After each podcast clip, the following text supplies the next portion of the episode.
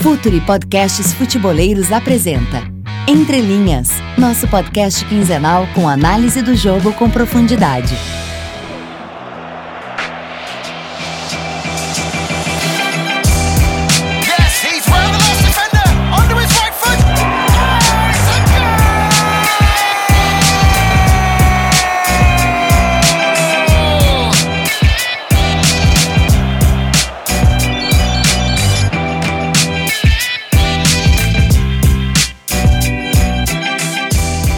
Salve, salve rapaziada!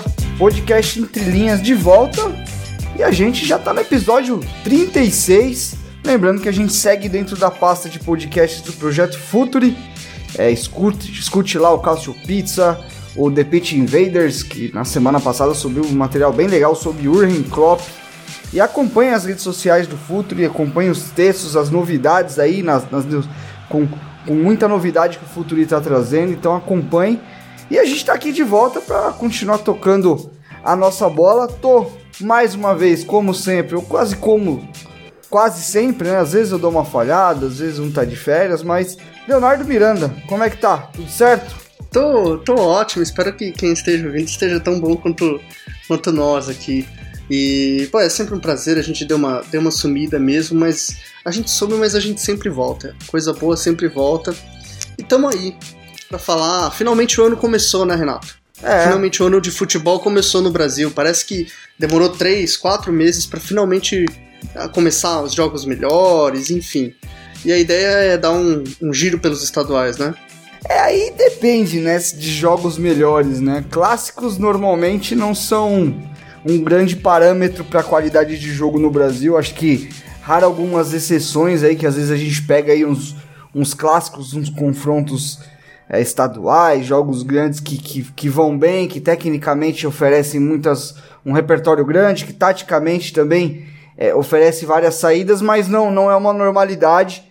E a gente vai iniciar o, o Entre Linhas 36 falando exatamente desses, da maioria dos casos, né? jo- jogos de ida, né?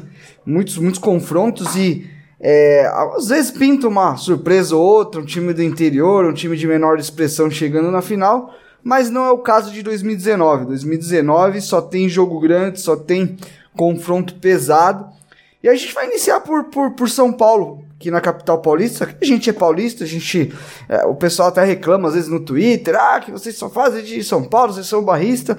A gente tenta passar por todos os estados, mas obviamente a gente morando no lugar, a gente ter nascido no lugar, a gente ter nossos times dentro de uma cidade, a gente tende a acompanhar um pouco mais de perto. Acho que é algo que o pessoal às vezes até precisa, precisa entender, né, Léo? É, e outra, é, tem times e times. Eu sei que todo time é importante, tudo que acontece é importante. Mas tem times que rendem mais, que dá pra falar mais, tem times que dá pra falar menos.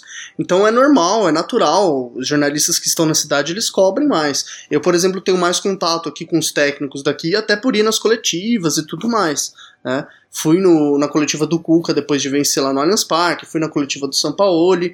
Então a gente fica mais por dentro do que está acontecendo em todo, em- nos times aqui em São Paulo. Isso não impede que a gente acompanhe, a gente acompanha, acompanha sempre e vê todos os jogos, por mais difíceis que sejam de ver esses jogos.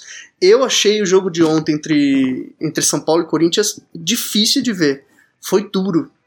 Que jogo ruim, meu Deus do céu. O que, que você achou, Renato? É, a gente eu falava de qualidade de Eu jogo. achei muito ruim, cara. E Porque clássico é disputado, não não é uma questão de ah, o futebol brasileiro tá ruim, blá blá blá, como o Galvão Bueno sempre fala na noite de segunda-feira. Mas clássico é disputado, perder clássico aqui no Brasil é muito ruim.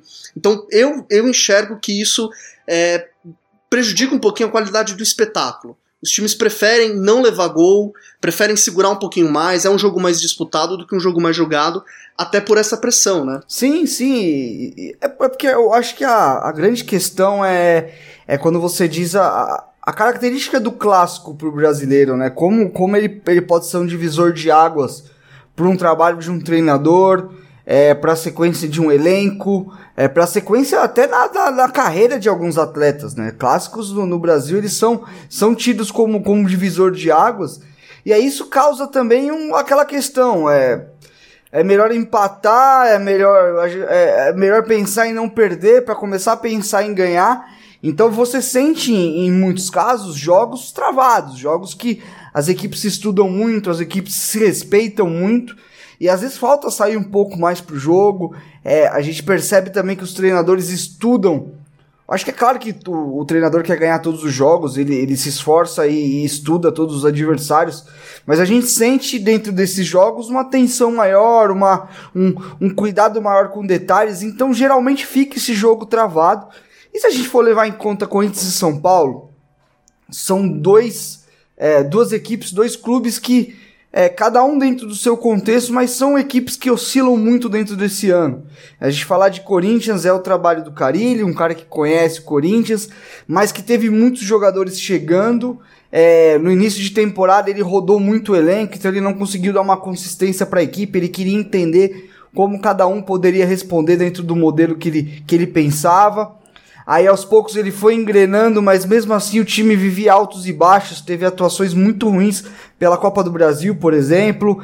Aí teve um tempo muito bom contra o Santos, aí depois o jogo, o jogo contra o Santos também é muito ruim.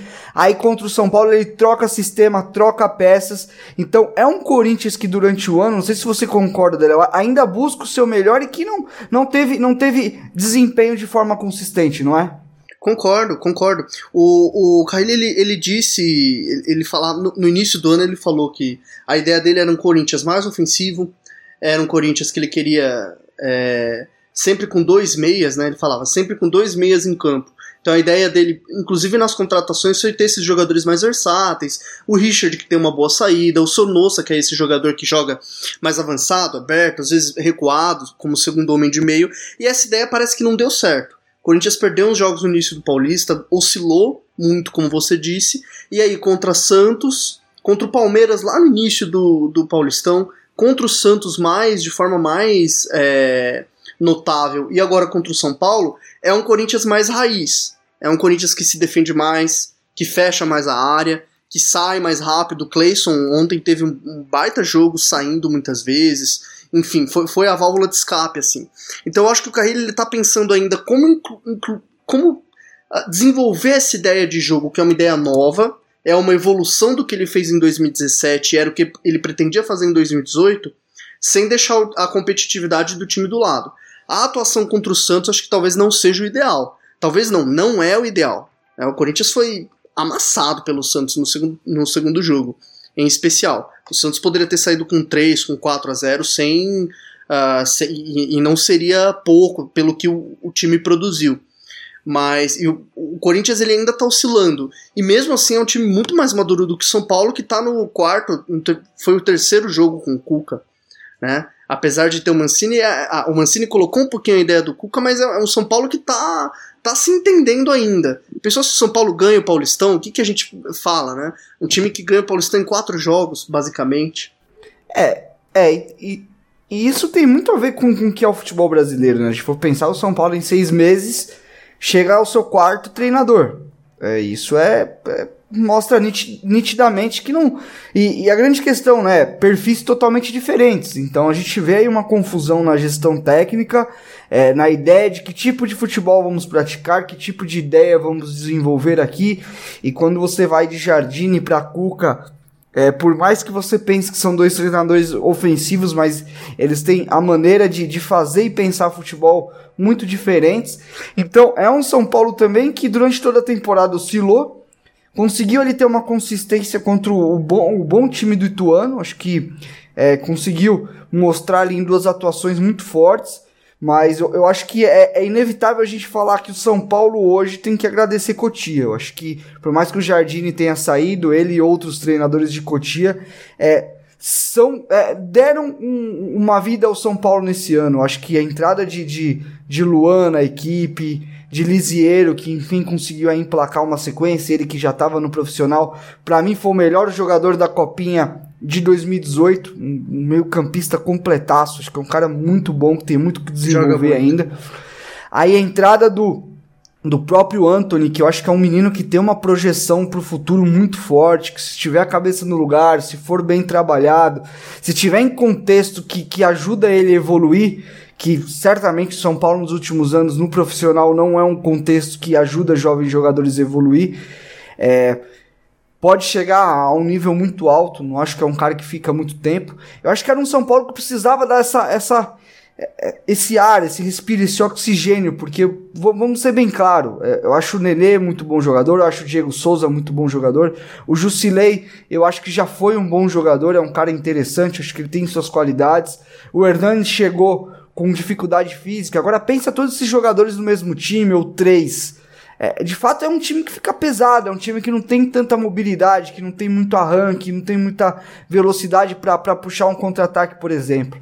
Então eu acho que se tem algo no São Paulo que, que, que dá certo e não é de hoje, é, é suas categorias de base. O São Paulo tem hoje jogadores muito bons é claro que os jogadores, a gente já viu na final que cada um respondeu de um jeito, o Anthony já não teve uma atuação tão brilhante como ele vinha tendo, porque vão oscilar, são jogadores que ainda estão buscando uma maturação, não só física, mas técnica, de entendimento de jogo. Então Cotia é é aquela frase do Parreira, né? É o São Paulo que nos últimos anos deu certo. É onde está a qualidade do São Paulo. E se a gente for pensar, ainda tem Valse, tem Rodrigo Nestor, tem Diego, é, tem muito jogador no sub-20, o, o Sara, que é um meio-campista também muito completo. Então, é, acho que o São Paulino pode ficar empolgado com relação a isso. Da onde saiu esses meninos que agora estão tocando o time, estão dando essa competitividade pro São Paulo? Ainda tem muito mais, tem muita qualidade lá. E espero que o São Paulo consiga trabalhar esses meninos e, e, e, consiga ter um retorno não só financeiro, como o São Paulo tem, mas também técnico, que esses meninos possam marcar aí, ganhar títulos para o São Paulo. Pois é, só para fechar o São Paulo, ter quatro técnicos em seis meses pode dar um título. O São Paulo pode ganhar o Paulista. É, e vai ganhar e o torcedor tem que comemorar e tem que comemorar muito. Não é essa a questão. A questão é revelar jovens, uh, ter um orçamento em que o clube possa competir como o São Paulo tem e como outros estão deixando, deixando de ter, é, envolve um trabalho de longo prazo.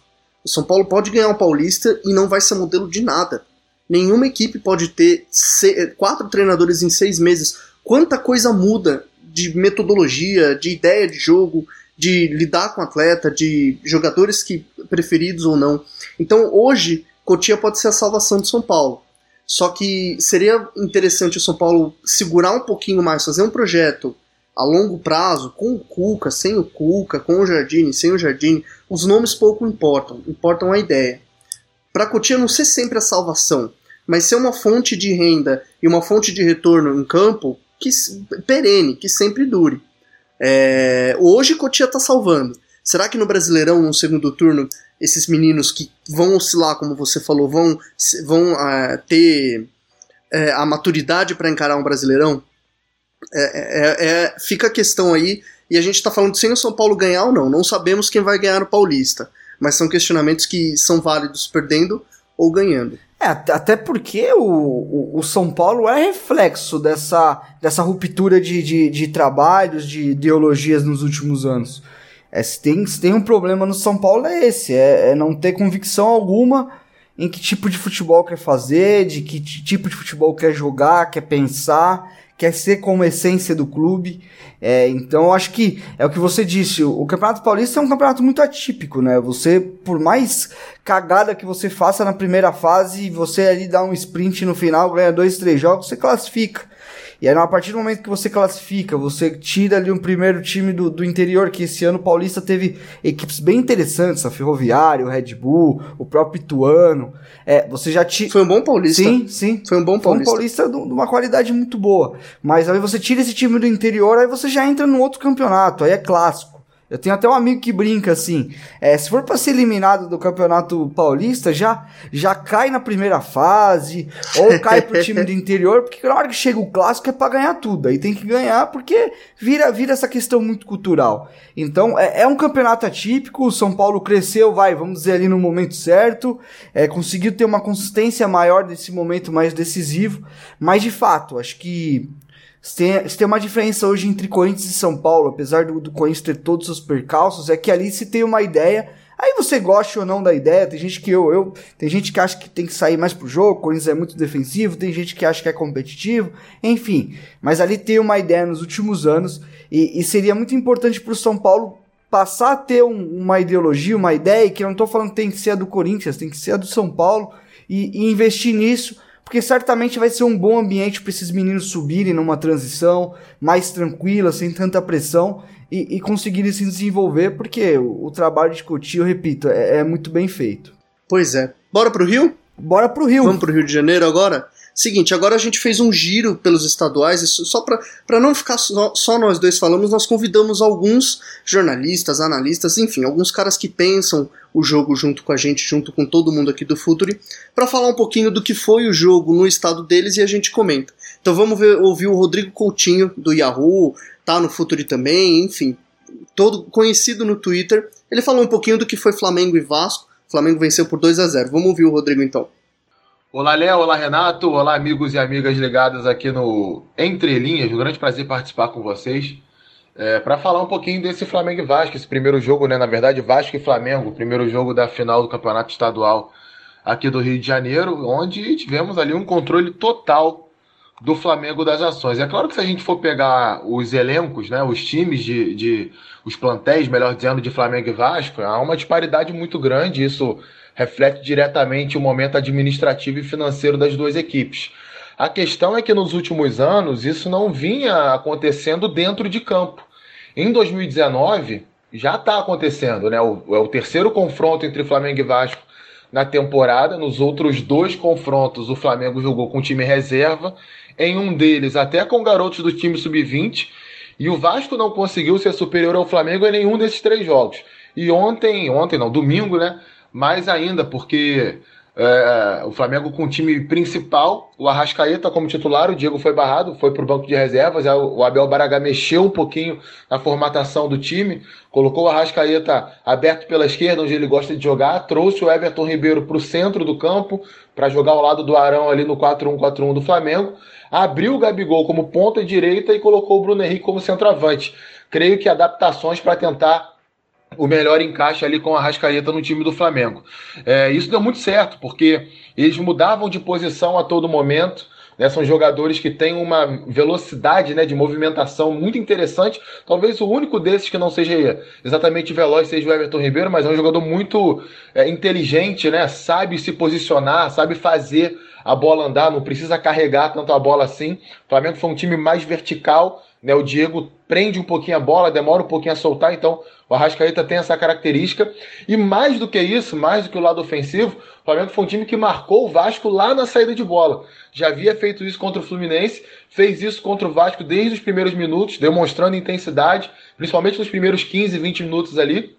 Isso afetou diretamente a confiança do Vasco. Né? Já é um time que tecnicamente não, não está à altura do Flamengo taticamente está evoluindo, tem seus problemas, teve bons e maus momentos nessa temporada. É, e aí né, a confiança foi completamente minada né, por uma equipe que marcava forte no campo de ataque, uma equipe que quando tinha a bola rodava a bola com velocidade, é, faltava talvez escolher melhor o último passe, finalizar um pouquinho mais fora da área para concretizar o domínio em gols.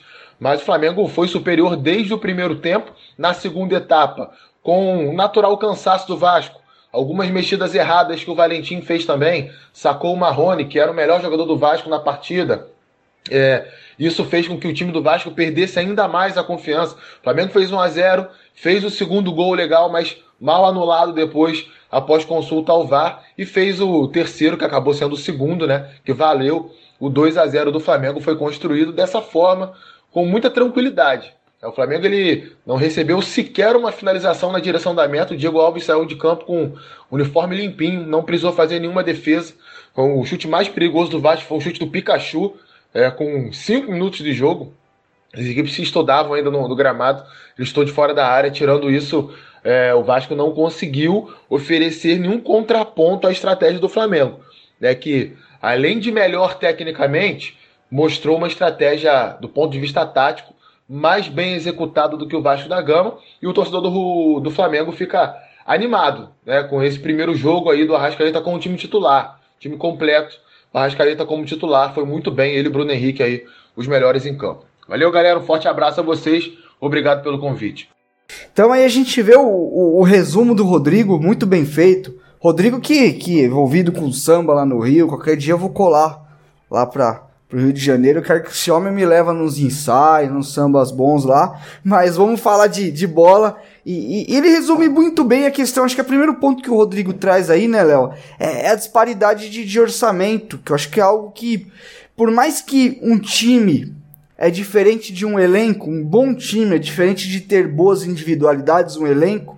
É, cada vez mais isso no Rio de Janeiro tá ficando é, muito claro, né? Como o Flamengo tá se elevando muito à frente na questão de investimento, na questão até de organização. Acho que a gente pode questionar somente a, a última gestão aí do, do Eduardo Bandeira de Melo, né, na questão às vezes da gestão técnica, na gestão do futebol, mas de fato o Flamengo é um, é, é um outro clube é, de uns anos para cá, é um clube estruturado, é um clube que, que fez por merecer todo, toda, toda essa grana que tem hoje para investir e, e ficou muito claro né, no jogo como, como essa qualidade é, ficou muito, muito nítida dentro desse confronto. Por mais que o Flamengo ainda é uma equipe que oscile durante a temporada, que precise de uma organização maior, que pode crescer nesse sentido, é, foi muito acima de um Vasco que se, se propôs a defender em algum momento, não conseguiu fechar espaço, não conseguiu é, segurar o Flamengo.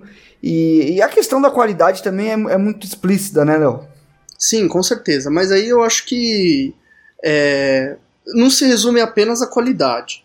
Eu acho que o Vasco jogou muito mal. Jogou muito mal. Mesmo dentro jogo, do que pode fazer, né? Mesmo dentro do que pode fazer e do que tá fazendo. E aí eu acho que dois assuntos que, que se pode falar sobre o Vasco. O trabalho do Valentim é melhor do que a torcida acha, porque com esse elenco do Vasco, não cair é, para a Série A e conseguir chegar numa final de Carioca é muita coisa. Eu sei que o torcedor é apaixonado, que a gente sempre acha que o time vai poder mais, mas o elenco do Vasco é muito fraco.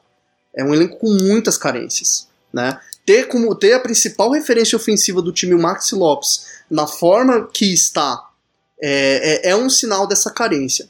Então o trabalho do Valentim já merece aplausos aí por montar um time que é mais reativo, que se defende mais, que às vezes faz substituições que não agradam, mas é um time um pouquinho mais pragmático, digamos assim, e, e é, é, talvez a ideia de jogo que mais case com, com o que o elenco hoje apresente. Então acho que o Vasco fez um jogo muito abaixo do que normalmente faz, e o Flamengo foi muito bem. E aí, como, como o Rodrigo é, citou, é difícil competir com, com, com uma equipe que tem uma Rascaeta no banco, que tem o Diego no banco, que tem Vitinho no banco. É, o Abel tem várias opções aí de mexida, uh, e foi interessante ver o Arrascaeta num novo modelo, num, num 4-2-3-1, ele aberto pela esquerda, como ele jogava no Cruzeiro, com Everton Ribeiro mais centralizado, que o Everton Ribeiro já jogou assim em 2015, mas jogou pouco centralizado. Eu acho que foi mais interessante ver como essa ideia de um Flamengo um pouco mais direto, mais vertical, cadenciando menos, é, como que isso funcionou bem uh, num jogo que o Vasco esteve muito abaixo. Então esse 2 a 0 também o Vasco teve poucas chances, o Flamengo teve muitas chances, mas o Vasco pode jogar mais. Sim, sim. Eu, eu, eu concordo muito, até porque algumas individualidades não, não tá entregando, né? Por exemplo, o Marrone é um, é um menino de muito potencial, eu acho que a gente falava até de Cutia do São Paulo. Eu acho que pensar no Vasco também, olhando para a base, olhando para a qualidade que tem ali também, é, é muito importante pro, pro Vasco. É, é, é, fato que o, que o, o Maxi Lopes não está entregando o que ele entregou no ano passado, por exemplo, porque ele foi um jogador muito importante pro Vasco no brasileiro. É, eu acho que foi muito importante. É, e, e, o Flamengo muito mais encaixado com essa ideia de acelerar, né? Quando você tem um, um trio ali com a Rascaeta, com Everton Ribeiro, que apesar de não ser um velocista, é um cara que conduz bem a bola, que conduz em velocidade, é, mais Gabriel, que é um 9 mais móvel, um cara que tem é, é essa qualidade para acelerar o jogo, para atacar espaço. A gente já vê que é um Flamengo menos pausado, né? Talvez o Diego era esse cara que dava um pouco dessa pausa, que cadenciava mais o meio de campo. É, eu sei que o pessoal pega no pé do Diego eu, e eu concordo na questão de que às vezes ele, ele segura um pouco a bola, ele demora um pouco para executar, para tomar a decisão e isso ficou muito nítido no jogo de, de, de domingo. Eu acho que o, o, Flamengo foi mais rápido, mais efetivo nas suas ações e a questão do Vasco é o que você disse. Eu acho que é, é, é difícil pro, pro, pro torcedor que é apaixonado por sua equipe, porque que quer sempre ganhar título é, entender o, momento que vive seu clube, e, e, isso não quer dizer que o clube deixou de ser grande, porque eu, até porque eu não concordo com isso, acho que é, a grandeza de, de qualquer clube está no, no, no, sentimento do torcedor, e se o torcedor acha que é grande, quem sou eu para falar? Mas entender que, que o Vasco precisa agora fazer um trabalho de passo de formiguinha. A gente vê uma nova gestão querendo arrumar as coisas, querendo deixar tudo em ordem. É, entender que no brasileiro o Vasco não vai disputar Libertadores, é, uma Sul-Americana talvez. É claro que futebol a gente não pode é, cravar as coisas, mas é difícil ver o Vasco brigando por um título, por exemplo. E, e, e o seu torcedor entender que é importante pro Vasco, nesse momento, se sustentar bem na Série A nesse ano, sem sofrer.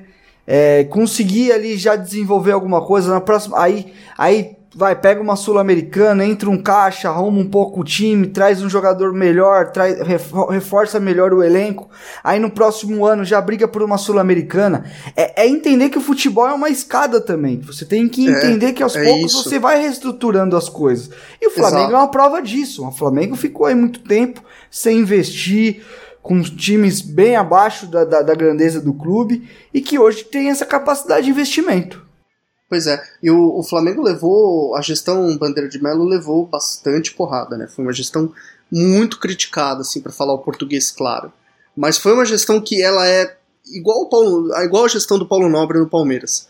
Foram duas gestões Sim. que preferiram investir um pouquinho menos no futebol por alguns anos, porque um clube de futebol não é só o futebol. O clube de futebol tem a sede, tem os gastos com os esportes olímpicos, tem o gasto com o futebol. Então a folha do futebol, ela tem clubes que ela não responde nem 60%, 50% do que é o clube. E o Flamengo é um clube de regatas. Começa por aí. Então teve uma diminuição no salário, né? O Flamengo teve uns times, um, teve uns elencos menos uh, poupudos, digamos assim. É, Mar é, pra... Márcio Araújo no meio de campo, dominando. Márcio Araújo, é, Carlos Eduardo. É, não. É, né? Teve, teve uns times que. Alan Cáceres, Patrick. Cáceres. Cáceres. Cáceres, é. nossa. Fez teve, gol, teve uns fez elencos, gol, mas isso foi Galo. programado. É. Mas isso foi programado. E, e é, a gente precisa pensar um pouquinho o futebol mais a longo prazo também. Porque é, hoje teve. Ontem teve um Flamengo e Vasco. Ano que vem vai ter outro Flamengo e Vasco. Você prefere ganhar hoje e aí perder outros três, ou perder hoje e chegar competitivo em outros. Se o Flamengo hoje é uma equipe competitiva, mais do que um time competitivo, tem um elenco competitivo. É, o Roberto Martinez, técnico da Bélgica, ele fala: quem está no banco não é suplente, não é reserva, são modificadores de jogo. Sim. Isso aí é um, é um, um outro entrelinhas. Anota aí que é um outro entrelinhas para a gente falar sobre isso. E o Arrascaeta, por exemplo, é um modificador de jogo. Ah, o Arrascaeta tem que jogar, tem que jogar, o Arão não pode jogar. Calma, gente. O Flamengo tem um elenco, agora vai encarar um Brasileirão. Tá quase classificado na Libertadores, vai encarar um Brasileirão muito mais maduro do que estava em fevereiro. Imagina se o Abel queima etapas e já coloca o Arrascaeta para jogar em fevereiro. Vamos lembrar que o Flamengo não disputou a final da Taça Guanabara, muito por conta que o Arrascaeta começou jogando centralizado num jogo contra o Fluminense. Aí o Fluminense rouba uma bola dele e faz o gol. É, e hoje o, e o, e o, Abel fala isso. Ele fala: Eu segurei um pouquinho o Rascaeta porque ele não se adaptou. No Cruzeiro ele demorou dois anos para ser titular. Então o Flamengo está pensando a longo prazo.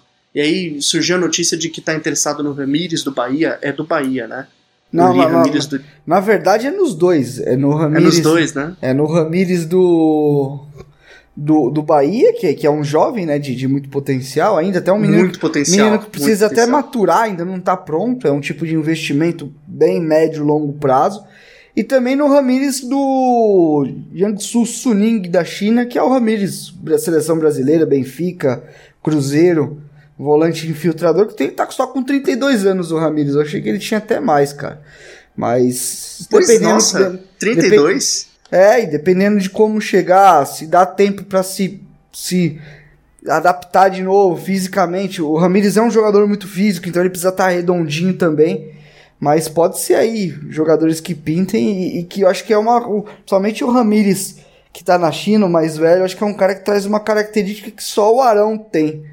É, eu acabo de ler aqui também que o PVC fala que o, o Flamengo tem interesse no Hernani que também é um volante com essa característica que era do Atlético Paranaense, passou por Zenit, é, Saint-Etienne da França, um jogador que está rodando ali na Europa. O Flamengo pode tentar trazer a informação do PVC.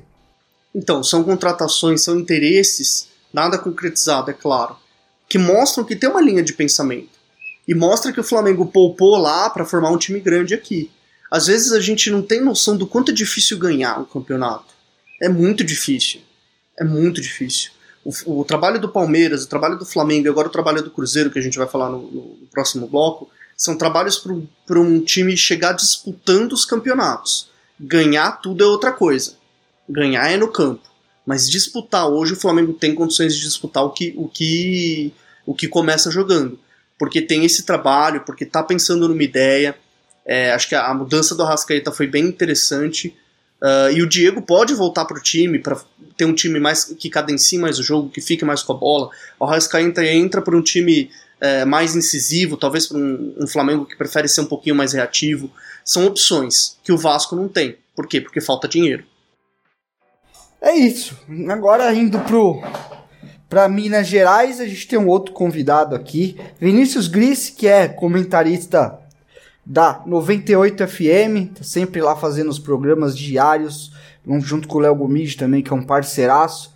O Vini, que jogador de futebol manager, assim como eu, sabe muito de bola. Vamos ouvir o que ele tem aí para falar pra gente dessa final do Mineiro, que, assim como as outras grandes finais do, do, do no Brasil afora aí, é Cruzeiro e, e Galão, é Galão e Cruzeiro. Vamos ver o que ele tem para falar pra gente. Salve, salve, Léo, Renata, amigos do Entre Linhas. Um prazer participar desse podcast que eu sempre escuto. Hoje falando um pouco da final do Campeonato Mineiro, que rolou ontem, o jogo de ida, o Cruzeiro vencendo o Atlético por 2 a 1 no Mineirão, mais de 50 mil pessoas, e o Cruzeiro chegando à 12 vitória consecutiva, é o time da Série A com o melhor aproveitamento no ano de 2019 e é também o que tem o melhor ataque, apesar do técnico Mano Menezes muitas vezes carregar aí o rótulo de defensivista. Justo na maioria delas é verdade, mas esse ano o Cruzeiro mostrando um pouco mais de fluidez nas suas ações ofensivas, o que não aconteceu ontem com tanta naturalidade quanto se imaginava até pelos acontecimentos da semana passada, né? O Galo foi goleado na Libertadores, ficou em situação dificílima, demitiu o técnico Levi Coupe na véspera do clássico e o Cruzeiro ao contrário vinha de goleada na Libertadores, conseguindo a classificação antecipada, a primeira posição é, no grupo que está disputando a competição. Então, o desenho parecia de um clássico mais tranquilo para o Cruzeiro. Mas o Rodrigo Santana, que assumiu interinamente o Atlético, é o técnico do Sub-20, foi muito inteligente, organizou o time mais atrás, recuou as linhas, organizou a parte defensiva, que ele sabe fazer muito bem, cansou de fazer isso na URT, que foi vice-campeã mineira, com ele desbancando aí muitas vezes os grandes times da capital o Atlético se postando um pouco mais atrás, apostando nos contra-ataques, dando campo para o Cruzeiro jogar e em determinado momento, inclusive, com uma mudança tática importante, principalmente mais fácil de ser visualizada depois da saída por lesão do Casares e a entrada do Vinícius. O Atlético se postando aí num 4-1-4-1 com o Adilson à frente da zaga, o Elias com um pouco mais de liberdade para sair e o Vinícius ajudando também um pouco mais ali na organização por dentro. O Cruzeiro forçando muito o jogo do lado esquerdo, com o Marquinhos Gabriel para cima do Guga, tentou pressionar, tentou criar oportunidades de gol, acabou abrindo o placar no fim do primeiro tempo, numa jogada de bola roubada já no campo de ataque. E o Marquinhos Gabriel chutando muito bem, a bola desviou no Leonardo Silva e matou o Vitor. No segundo tempo, o Cruzeiro, embora não tenha conseguido ampliar sua vantagem, é, jogou, ao meu ver, até melhor, conseguiu se organizar um pouco melhor ofensivamente, pressionar o Atlético, mas o Galo também conseguiu jogar mais, principalmente depois da saída do Luan no intervalo para a entrada do Michael Bolt. O Luan se entregou muito sem a bola na partida, mas com a bola o Michael Bolt conseguiu oferecer mais. O Atlético chegou ao empate com o Ricardo Oliveira e o Cruzeiro acabou chegando à virada aí com o zagueiro Léo. Ainda teve um gol anulado do Fred, anulado com a ajuda do VAR, um lance bem difícil, um lance de toque na mão dentro da área, ainda um pouco controverso, e o Atlético reclamando bastante para não fugir à regra do que aconteceu nos outros estaduais, nas outras finais, reclamando bastante do VAR. Houve um pênalti no Igor Rabelo ainda no primeiro tempo, ainda não há aqui muita definição se o lance foi consultado, se não foi, qual foi a definição do árbitro de vídeo para que o pênalti não fosse marcado. Certo é que foi um lance bastante claro no último lance do primeiro tempo e ainda uma reclamação do Galo, essa não relacionada ao árbitro de vídeo, mas no segundo gol do Cruzeiro, uma bola que saiu para a linha de fundo e que teria que ser marcado o tiro de meta, o Bandeirinha acabou dando um escanteio e dele surgiu o segundo gol do Cruzeiro. Polêmicas de arbitragem à parte, um jogo muito tenso, muito brigado, mas tecnicamente abaixo do que se esperava. De toda forma, o Atlético consegue sair vivo da, da disputa, chega para a segunda partida da final precisando vencer por qualquer placar para ser campeão. Um bom cenário diante de tudo que aconteceu na última semana, principalmente. Parecia que o Cruzeiro poderia ter vida um pouco mais difícil. Não teve, mas venceu, reverteu a vantagem e segue sendo aí favorito para a conquista do título mineiro. Um abraço para os amigos. Bom, o Vinícius fala bastante do Cruzeiro, que está invicto ainda no ano, tem o melhor ataque também entre os times da Série A, e ele, ele fala que o, nesse jogo em especial o Cruzeiro não foi tão fluido, não foi tão ofensivo quanto em outros jogos. É uma característica do Mano, dar uma segurada um pouquinho mais, é aquilo que a gente estava falando, né, Renato? clássico é sempre um jogo mais disputado, é sempre um jogo pegado, o Atlético veio aí com a com a, a, famosa ideia do, do fato novo. Eu acho que o, o Mano ele é um treinador muito estratégico, é um treinador que, que sabe aí modificar o time em algumas ocasiões, que tem o Cruzeiro tem um, um modelo de jogo muito forte, tá jogando muito bem, é, mas ele também por estratégia chamou um pouquinho o Galo em alguns momentos, fez aquela aquela retranquinha, digamos assim, né, que, que, que só o Mano sabe fazer e sabe fazer muito bem. Foi um jogo mais estratégico e o Cruzeiro acabou vencendo 2 a 1 leva uma vantagem. Uh, eu acho que o Mano, o trabalho a longo prazo do Mano, ele está desde 2016 no Cruzeiro, são quase quatro anos. Uh, permite que ele tenha um conhecimento e um controle tão grande do elenco que ele pode fazer isso. Né? Ele pode prender um pouquinho mais o time, soltar o time, mudar um pouquinho o jogador. Uh, e, e, isso leva tempo, né, Renato? Não é de um dia para o outro. Sim, é, se a gente olhar para o Cruzeiro hoje, é, o Mano já está há muito tempo lá, dos trabalhos mais longos aí do Brasil. É, acho que isso é muito importante de a gente pontuar dentro dessa final, porque a gente olha para outro lado, é um, é um, Atlético que perdeu seu treinador na, do, no meio da se, no, no, na semana anterior, é, tá numa situação de um time totalmente desequilibrado com, com o Levir, não conseguia ser consistente nem dentro de um jogo só, o time conseguia ser uma, uma montanha russa dentro das próprias partidas. Então é um Cruzeiro que hoje é, o Mano tem um leque de opções muito grande no elenco para mudar característica, por exemplo. É, o, o, Cruzeiro é, é, é, um time que está se propondo a, a sair mais para o jogo. A gente vê que é um ataque que está fluindo melhor no ano. É, não foi uma, uma partida brilhante do Cruzeiro, mas o Cruzeiro de fato mereceu a, a vitória. Acho que o Cruzeiro produziu para ter feito 2 a 1 um. É, eu acho que o Cruzeiro conseguiu ali, principalmente com os movimentos do Marquinhos Gabriel, um cara que está fazendo uma temporada muito forte pelo Cruzeiro. É, tá jogando numa consistência muito boa, numa intensidade muito boa. Então encaixou muito bem ali o Rodriguinho é, atrás do Fred, o Fred abrindo espaço, o Rodriguinho infiltrando, e aí o Marquinhos Gabriel fazendo muitas vezes esse movimento de fora para dentro, indo ali no espaço nas costas dos volantes, trabalhando onde seria o meia que trabalharia. É, o Marquinhos puxando muito bem transição, acho que é um cara que tá conseguindo fazer isso. O Cruzeiro, quando sai muito rápido, tem ali no Marquinhos como escape. É, o Robinho é um cara que joga do outro lado, mas com, com, com, uma, uma característica um pouco mais de organização, né? O Robinho é um cara que pausa mais o jogo. Então, se a gente for olhar mais o Lucas Romero, que é um motorzinho, um cara que morde muito, mais o Henrique, que é um cara mais de espaço, um cara de mais imposição, é um time que tem muito equilíbrio. E se a gente olhar para o banco, ainda tem o Davi, é, tem o, próprio Pedro Rocha, que entrou na final, que é um cara mais agudo, que vai te entregar uma, uma jogada mais de fundo. Então, é um Cruzeiro e, e pelo que a gente sabe da comissão, é, é já desde a temporada passada o plano é depois de se estruturar defensivamente, colocar um pouco mais de conteúdo ofensivo, ter alguns tipos de movimentações já acertadas, conseguir produzir um pouco mais. E, e de fato é um Cruzeiro que tem conseguido fazer, né? É, a gente, às vezes, o Cruzeiro só tem um Mineiro como parâmetro, mas não é o caso. É, tem jogado muito bem na Libertadores também, sendo inteligente quando precisa, é, sendo um pouco mais pragmático. Mas é, é um mano que, que saiu um pouco da zona de conforto, Léo. Acho que isso, isso é muito legal, isso é muito positivo. O mano é um, é um baita treinador, é um dos melhores que a gente tem no Brasil. E, e ele acrescentando um pouco dessa questão de, de, fluidez, de movimento, de ter uma fase ofensiva um pouco mais forte, ele, ele tende a ser mais completo ainda. Eu acho que o Cruzeiro tem ido para esse caminho. Sim, sim. Como destaque, o Robinho jogando aberto, né? O Robinho joga aberto e faz aquele movimento do Everton Ribeiro, do Jatson, aquele ponta armador, digamos assim. Rodriguinho bem próximo, como, como o Carrilli. Acho que foi o Carrilli que descobriu o Rodriguinho próximo, assim, do centroavante, né? Eu lembro do, do Cristóvão Borges em 2016 testando o Rodriguinho como um, box-to-box. -box, no Grêmio também. E aí o Rodriguinho ele tá jogando mais, mais próximo do Fred. E o Fred, que tá jogando muito bem, né? Ele segura bastante bola, prende os zagueiros, tira o zagueiro do lugar. É, essa trinca de meias que é muito, como você disse, é, tem características muito complementares.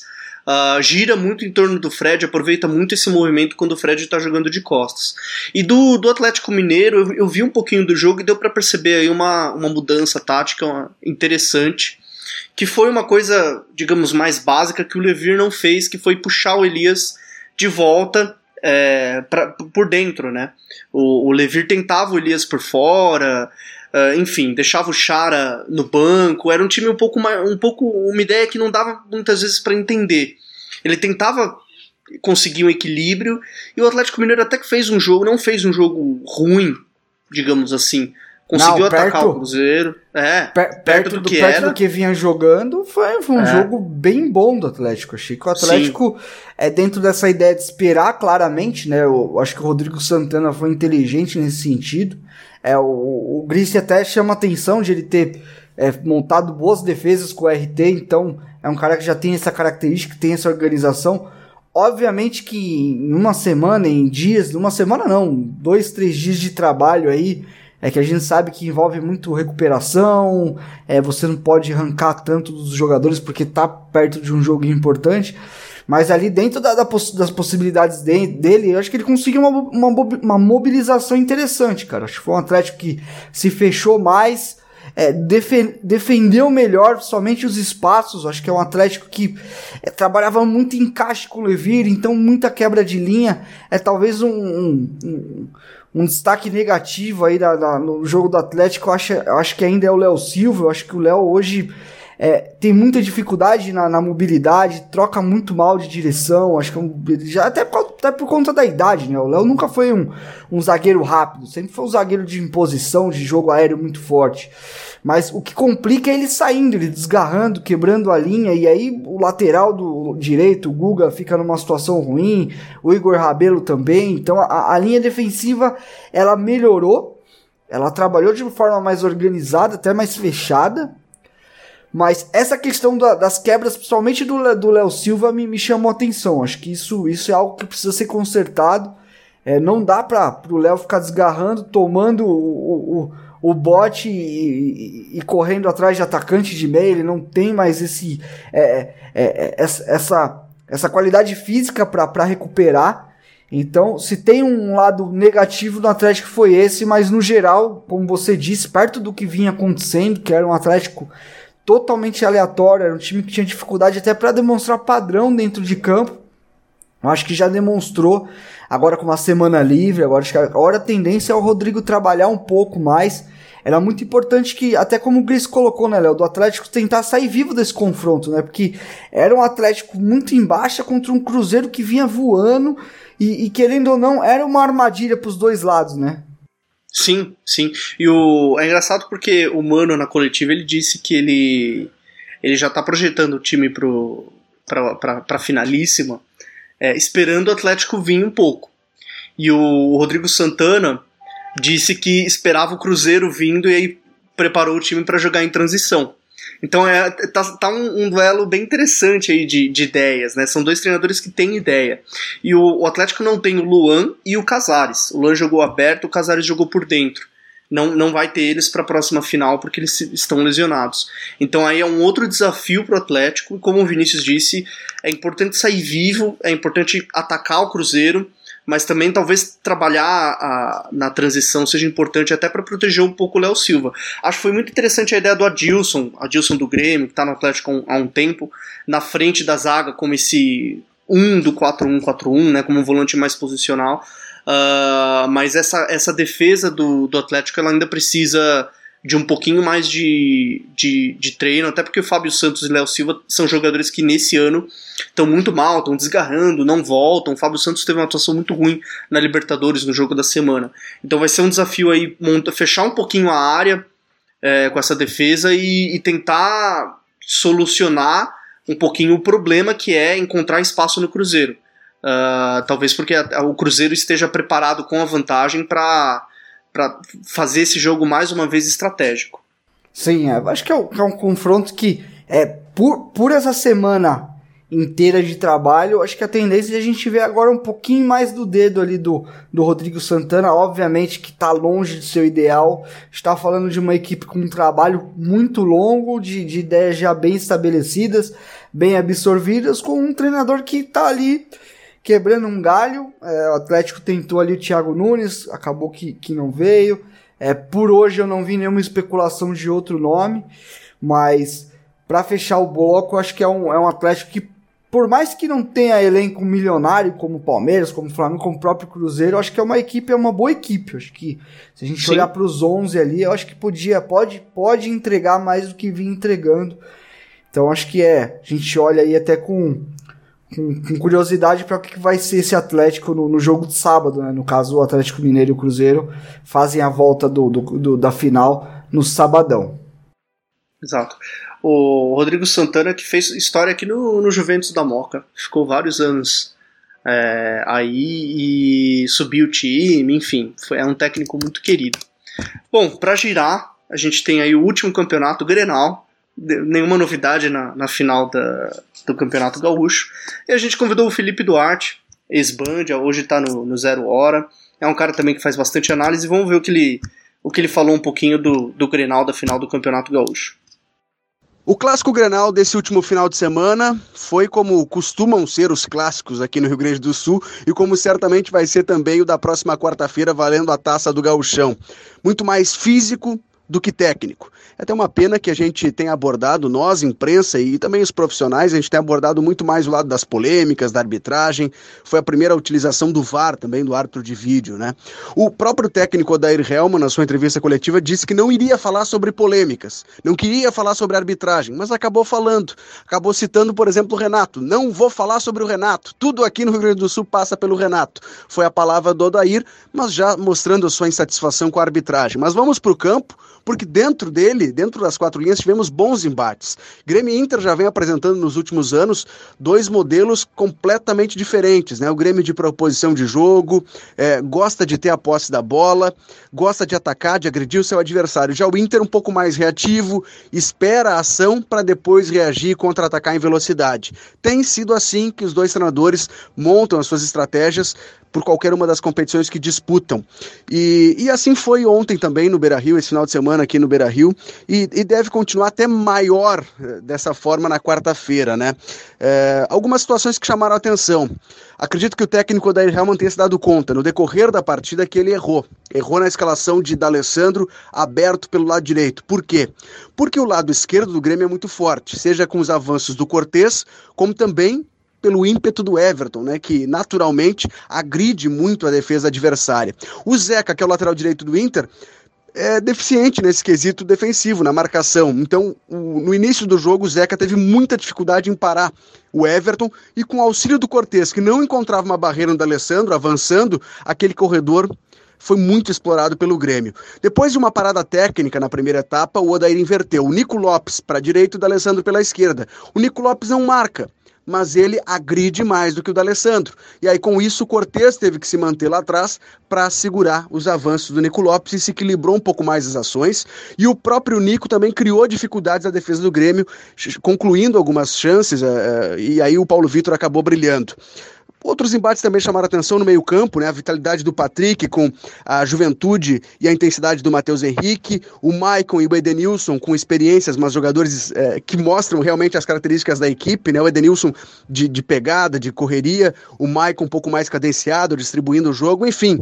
Um bom jogo, as duas defesas também segurando os ataques adversários. Destaque para Jeromel e Kahneman no embate com Paulo Guerreiro, enfim um clássico que certamente vai repetir esses confrontos para quarta-feira, quem sabe com a rede estufando. Um novo 0 a 0 não vai ser bom por aqui. Bom, legal a participação aí do Felipe com a gente. Acho que resumiu bem o jogo, né? Acho que é, a questão do Grenal, talvez aí o clássico mais pegado que tem no Brasil. E aí acho que não. Historicamente, a, a cultura gaúcha tem essa questão né, do, do peleia, do, do, do, do jogo sempre muito brigado, sempre muita raça. E a gente olhar hoje para, acho que o que mais chama atenção que, que ele traz aí é a questão de olhar hoje para Inter e Grêmio, né? Como, como são ideias diferentes. É, ele, ele fala até de Edenilson e Michael, né? De eles serem antítese um do outro, né? Como são jogadores Uhum. que são é, talvez ali a, a balança, o termômetro das duas equipes. É, é claramente, né? O Maicon talvez seja um dos jogadores mais influentes dentro de uma estrutura de jogo que tem, hoje no Brasil. É, um jogador que eu acho que às vezes se fala muito pouco, mas o, o sucesso do Grêmio passa muito por ele. Acho que é importante ele estar saudável fisicamente, né? Sofreu com muitas, muitas lesões na temporada passada.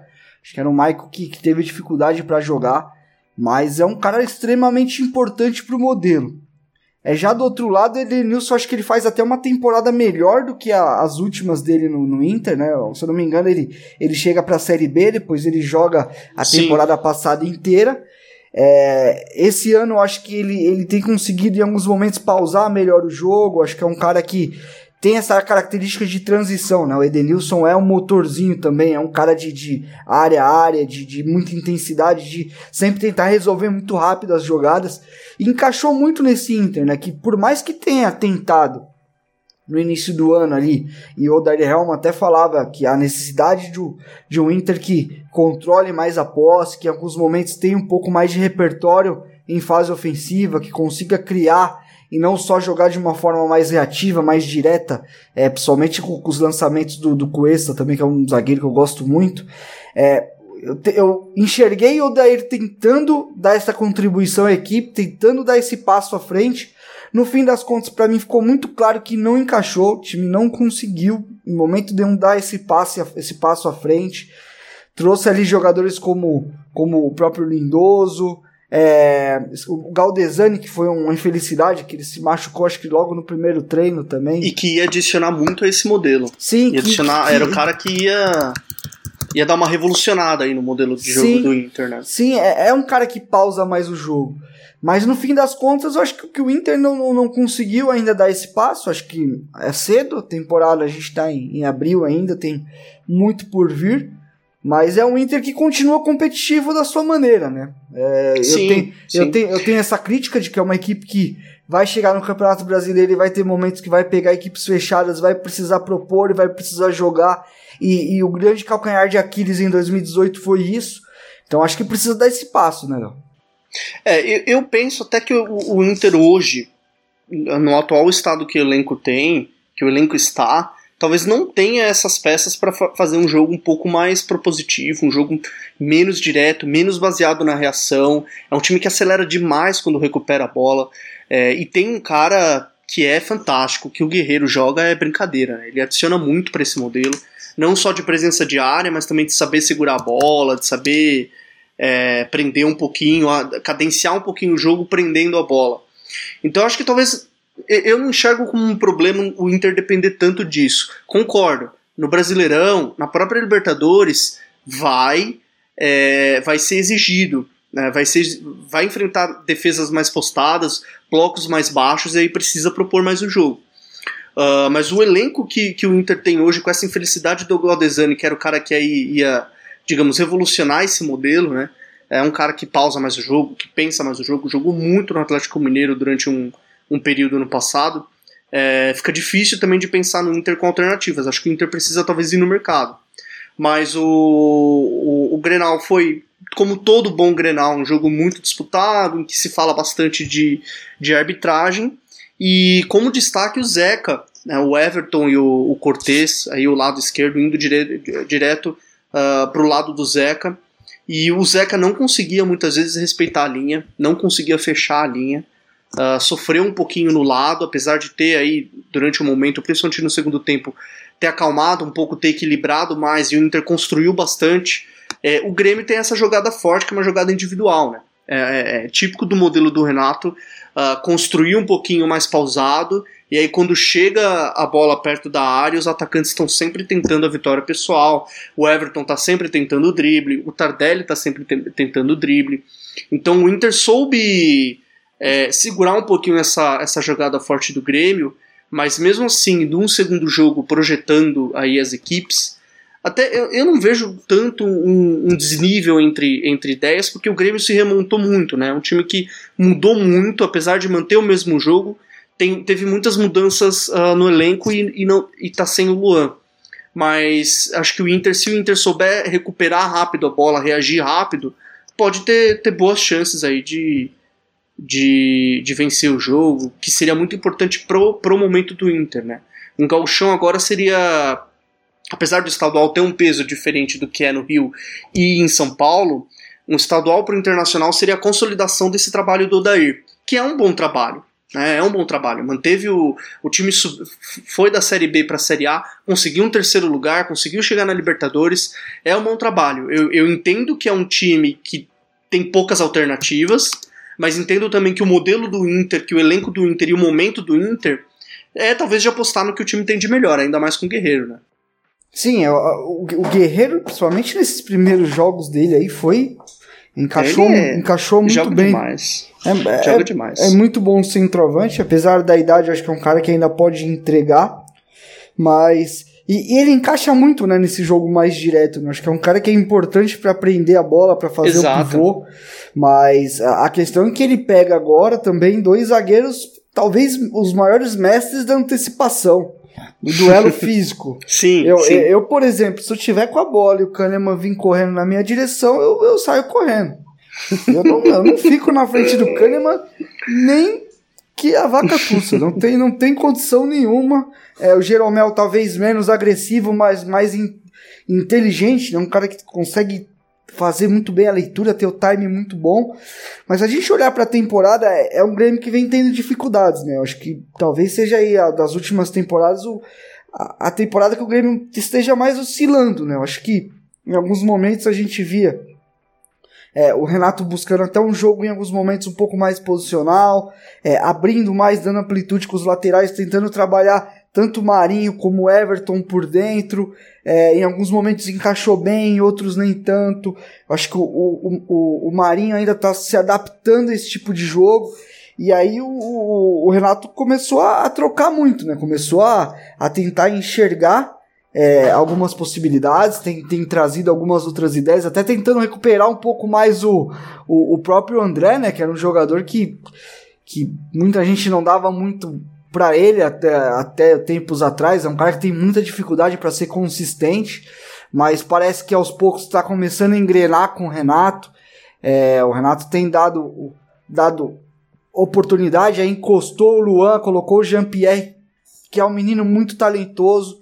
É, jogou o Matheus Henrique, que é um volante também da linhagem de Arthur, assim, eu não sei se ele vai chegar a nível de Arthur, mas a característica dele é muito parecida, é um menino que prende muito bem a bola, é, inclusive formado aqui no São Caetano, então é um é um Grêmio que aos poucos está tentando achar saídas, o Diego Tardelli entrou, é, o Alisson, que é um jogador que, que eu gosto muito, é, é uma pena que ele não consiga é, ter sequência por conta de lesões, mas é um cara que jogando ali pelo lado direito, jogando com, com o pé É trocado. muito interessante mesmo. É um cara que aí sim tem essa característica de trazer e jogar por dentro, tem, tem essa facilidade.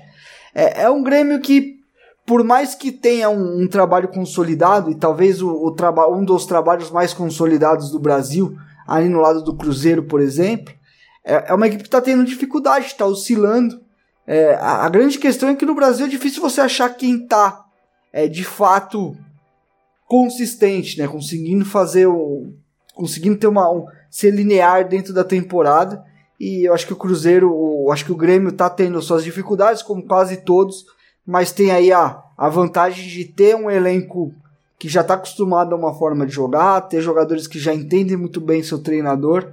E mais que isso, o que eu acho mais legal no Grêmio é como o Grêmio trabalha bem a sua categoria de base. A gente fala no primeiro bloco do São Paulo, de Cotia.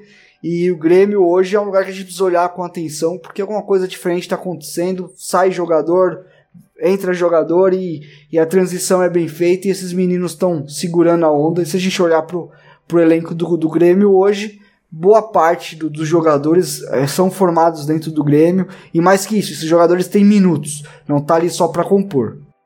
Exato. Talvez seja, na minha opinião, seja o confronto mais aberto aí entre de, desse giro dos estaduais, né? Como todo Grenal. É, Grenal é sempre um jogo É, no- muito equilibrado, né? Não tem No, uma- ge- no- no geral, cara, é difícil você cravar. Esse tipo de jogo é muito atípico, é como a gente É disse. muito, é. É, é muito, muito decidido também em- em- em na bola entrar, né? É, É, e às vezes é uma bola parada. A bola, a bola parada, às vezes um, um gol que às vezes não é nem fruto de, de uma construção, ele, ele condiciona o jogo. Mas enfim, é, final de semana aí, feriado prolongado, né? Sei, para algumas pessoas, no meu caso não, vou trabalhar, que nem É, no meu caso também não. variar. Mas a gente vai estar de olho aí e se Deus quiser a gente volta a falar. Acho que é isso, né, Léo? É isso. É isso. Espero que vocês tenham gostado desse, desse modelo que a gente fez aí, chamando alguns jornalistas para participar com, com a gente. E deixem suas opiniões, seus comentários. A gente não volta na próxima segunda, que seriam as finais, onde os, os campeões vão ser conhecidos, mas a gente volta daqui duas semanas com, com umas pautas bem interessantes, né, Renato? Já estamos já pensando aqui, mas vou deixar no, no, no segredo pro pessoal. É isso aí. Hum, A gente vai trazer mais convidados, vai tentar trazer sempre gente de qualidade para conversar com a gente. A gente tá um pouco solitário, só nós dois, então a gente precisa trazer mais gente. Mas a gente agradece aqui a audiência de vocês. Mandem é, comentários, sugestões, aquela hashtag guerreira até o final. E lembrem também de, de escutar os outros podcasts do Futuri, Cautio Pizza, é, Pierre Evasor está voltando. The Pitch Invaders e tem também aí uma novidade do futuro que o, que o Eduardo, o presidente, aí o dono da, da bagaça toda já tá falando há muito tempo e é coisa legal porque eu sei o que é. E continue seguindo É aí coisa o legal Futuri que, mesmo. que tá com muita novidade para 2019. Abraço, rapaziada, até mais. Falou, galera. Até a próxima.